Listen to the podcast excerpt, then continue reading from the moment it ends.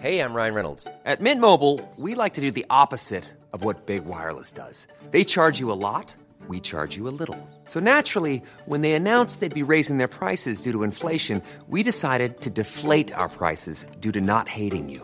That's right. We're cutting the price of Mint Unlimited from $30 a month to just $15 a month. Give it a try at mintmobile.com slash switch. $45 upfront for three months plus taxes and fees. Promo rate for new customers for limited time. Unlimited more than 40 gigabytes per month. Slows. Full terms at mintmobile.com. Mucho gusto saludar aquí en el estudio al diputado Alejandro Carvajal. Mucho gusto, buenas noches. Gracias, diputado Alejandro Carvajal.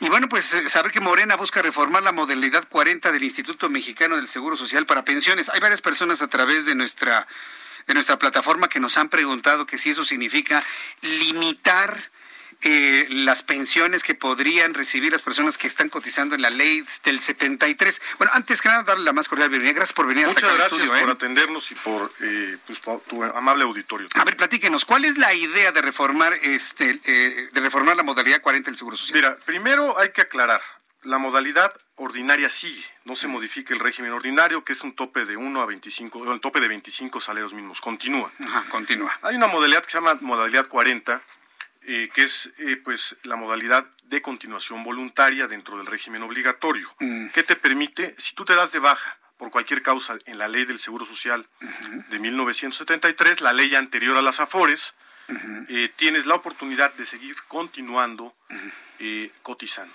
aportando voluntariamente. La ley te establece que puedes aportar del último salario o superior hasta llegar a 25 salarios mínimos. ¿Qué estoy proponiendo? Eh, como esto es un impacto presupuestario millonario para el Estado y el Seguro Social en un pues, tiempo considerable no va a poder soportarlo, no es una limitación, es una un razonamiento lógico. Si tú terminas eh, tu edad, bueno, perdón, tu, tu trabajo con 10 salarios y ce- cesas tu relación laboral, que sigas aportando con 10 salarios. Si te despiden o te liquidan con 15 salarios, que sigas aportando con 15 salarios y que no puedas toparlo a 25. Tenemos... eh, O sea, ¿qué estaba pasando? Que alguien con 10 salarios o 15 años se, pasaba se, se 25, pasaban hasta 25 salarios. Llegando una pensión hasta de 85 mil pesos. O sea, eh, terminaban pensionados con más de lo que estaban ganando. No, pero mucho más, hasta lo doble o hasta el triple. Mm. Tú podías cotizar con tres salarios y tener 1.500 semanas de cotización y después acudir a la modalidad 40 los últimos cinco años, que son los que calcula el IMSS para una pensión, y llegar a una pensión sumamente eh, considerable. Yo no estoy en contra de eso, pero sí hay que ser realistas. Quizá pues sea dura la propuesta, sea complicada para algunas personas, pero al fin y al cabo sigue la modalidad 40, pero de una manera más razonable. No se ha eh, resuelto el tema, es una propuesta legislativa, una iniciativa que se presenta el día viernes en la Cámara de Diputados y pues pasará todo un proceso legislativo. O sea, ir a comisiones, se va a discutir ahí. y, se bueno, yo estoy dispuesto tiempo. a debatir abiertamente ¿no? en este tema. Pe- Claro. pe- ¿Es, una reforma constitucional o nada más a la, a la- a la ley No, del, a la ley del Seguro Seguro Social, Social? nada Ok, más. es decir, eh, la aprobaría diputados, la, la- iría a Senado, A la Senado de senadores y, les- y la Cámara de Senadores. y ya, nada más, Así correcto. Ahora, ¿cu- ¿cuáles son las críticas que ha recibido sobre su propuesta? Le digo, algunas personas que me, me estaban diciendo que era injusto, que porque ya no se pensionaría la gente con su salario, pero si usted me está diciendo que lo estaban haciendo hasta con el triple, Claro. estamos hablando de algo que no es justo. Pues más bien no se puede conforme a las finanzas públicas. Es legal porque la ley lo establece ahorita, ¿Sí? Pero imagínense que tenemos, y aquí tengo los datos del mismo Seguro Social, casi 100 mil personas cotizando mediante esta modalidad. ¿Qué implica en cuanto a presupuesto? Es decir, ¿cuánto dinero se iba en estas 100 mil personas en esta modalidad 40? Estamos calculando 500 mil millones de pesos. 500 mil millones Así de pesos. es, así es. A ver, debo entenderlo de esta manera. ¿Serían 500 mil millones de pesos? 50 mil millones de pesos. Ah, sí, yo dije cincu- 50 mil 50. millones De todas maneras, es mucho. Estamos hablando que con la extinción de fideicomisos se van a lograr 68 mil. Así es. Ahora estos 50 mil millones. Así es. ¿Qué va a hacer el gobierno con ese dinero? No, bueno, no se ha aprobado, no es un- una propuesta. Además, no es limitar todo, simplemente seguirá, pero no se topará hasta 25, esa es la propuesta.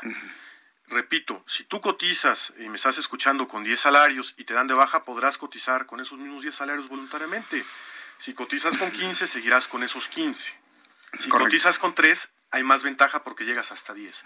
Menos de 10, se mantiene el tope hasta 10. De 1 hacia 10, de 2 hacia 10 sin problema. Eh, eh, eh, vamos a pensar que esto se discute, se aprueba, pasa y demás, y ya no se, ya no se van hacia estos 100 mil personas los 50 mil millones de pesos.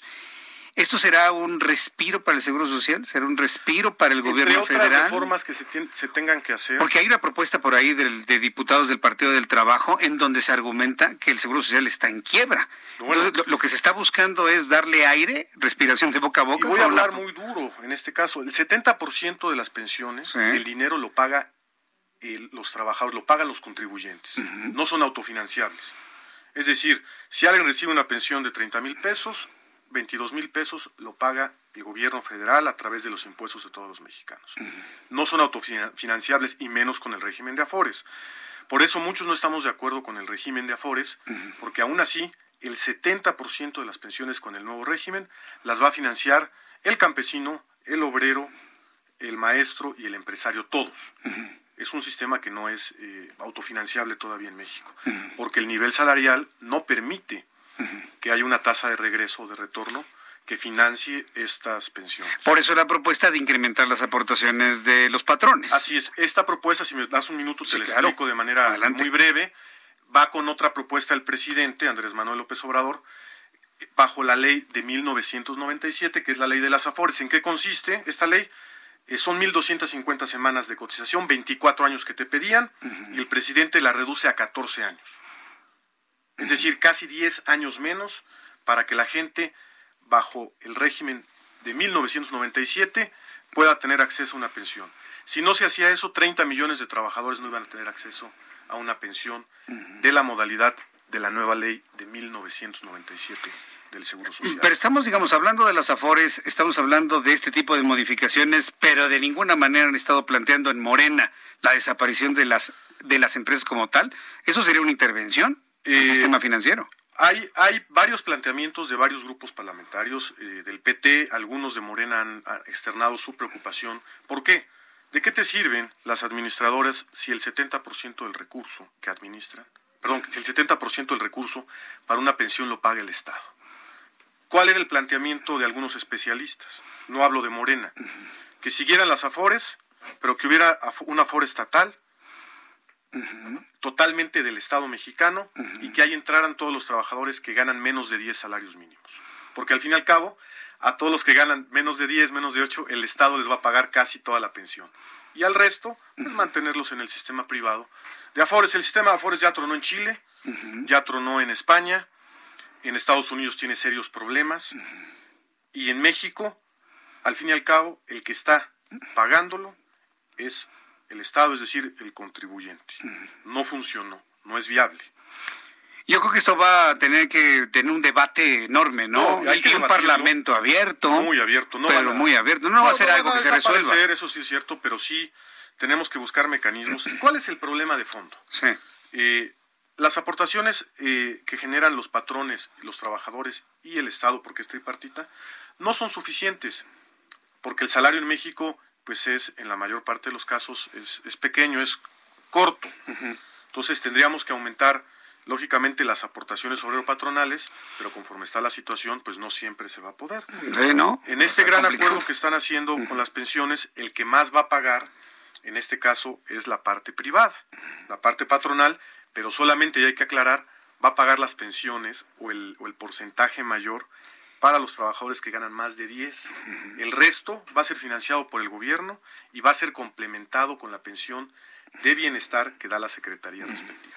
Bien, pues diputado Alejandro Carvajal, modalidad 40, ¿cuándo entra entonces? ¿Cuándo se presenta el viernes? ya entró el viernes pasado. ¿El viernes pasado? Ya la suscribí, ya está en comisión. Pero bueno, es un largo proceso, se va a acumular, podríamos decir, a la del presidente y a otras que presente el PT, el PAN, etcétera. Se va a hacer un gran debate nos estamos gastando un billón de pesos eh, anuales, que representa prácticamente el 20% del presupuesto nacional, en financiar las pensiones del ejército de CFE, de IMSS, de ISTE, de todo. Muy bien, pues estaremos muy, pendientes de ello. A ver si sale, evidentemente, en este periodo ordinario, si no es que se va, porque este periodo está, muy, complicado. Eh, Alejandro Carvajal, le agradezco mucho que haya venido aquí al Heraldo Radio, eh, conocerlo. Sí ¿eh? aclarar ¿Sí? para la gente que no hay una agresión a sus pensiones, ¿sí? ni a sus derechos, que estamos eh, trabajando muy de manera abierta. Y nosotros estaremos muy atentos de lo que surge en la discusión. Gracias. El diputado Alejandro Carvajal, aquí en el estudio del Heraldo Radio. When you make decisions for your company, you look for the no-brainers. If you have a lot of mailing to do, stamps.com is the ultimate no-brainer. Use the stamps.com mobile app to mail everything you need to keep your business running with up to 89% off USPS and UPS. Make the same no-brainer decision as over 1 million other businesses with stamps.com. Use code program for a special offer. That's stamps.com, code program.